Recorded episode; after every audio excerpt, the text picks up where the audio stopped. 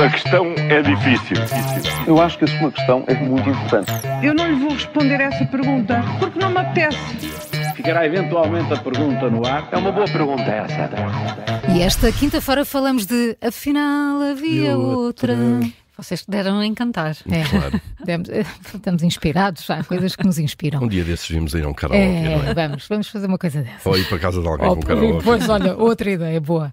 Ahm, falamos também de casa roubada, Hum. mas ah, começamos pela polémica de que se fala. não é? Sim, eh, eh, até onde irá esse conflito entre os agentes das forças de segurança e o governo, Paulo?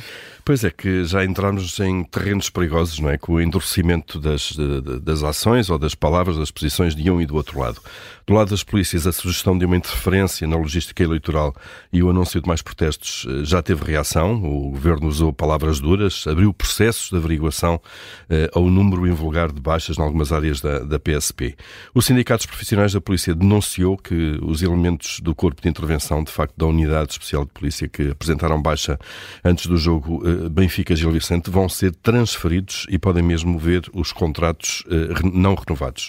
Um, e o diretor da PSP já deixou o aviso, não permitirá atos que comprometam a normalidade.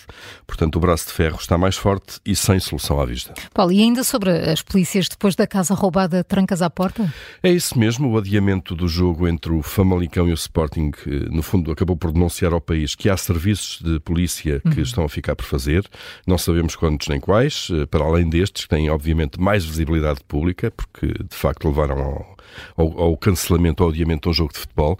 Eh, e agora o comandante distrital da PSP de Leiria eh, decretou, a propósito disso, uma, e citamos, uma excepcional mobilização de meios humanos para o jogo entre União de Leiria e o Sporting da Taça de Portugal, recusando dispensas e admitindo eh, o recrutamento de agentes em folga. Pelo, pelo menos, eh, com medidas destas, o futebol parece estar de facto garantido, não é?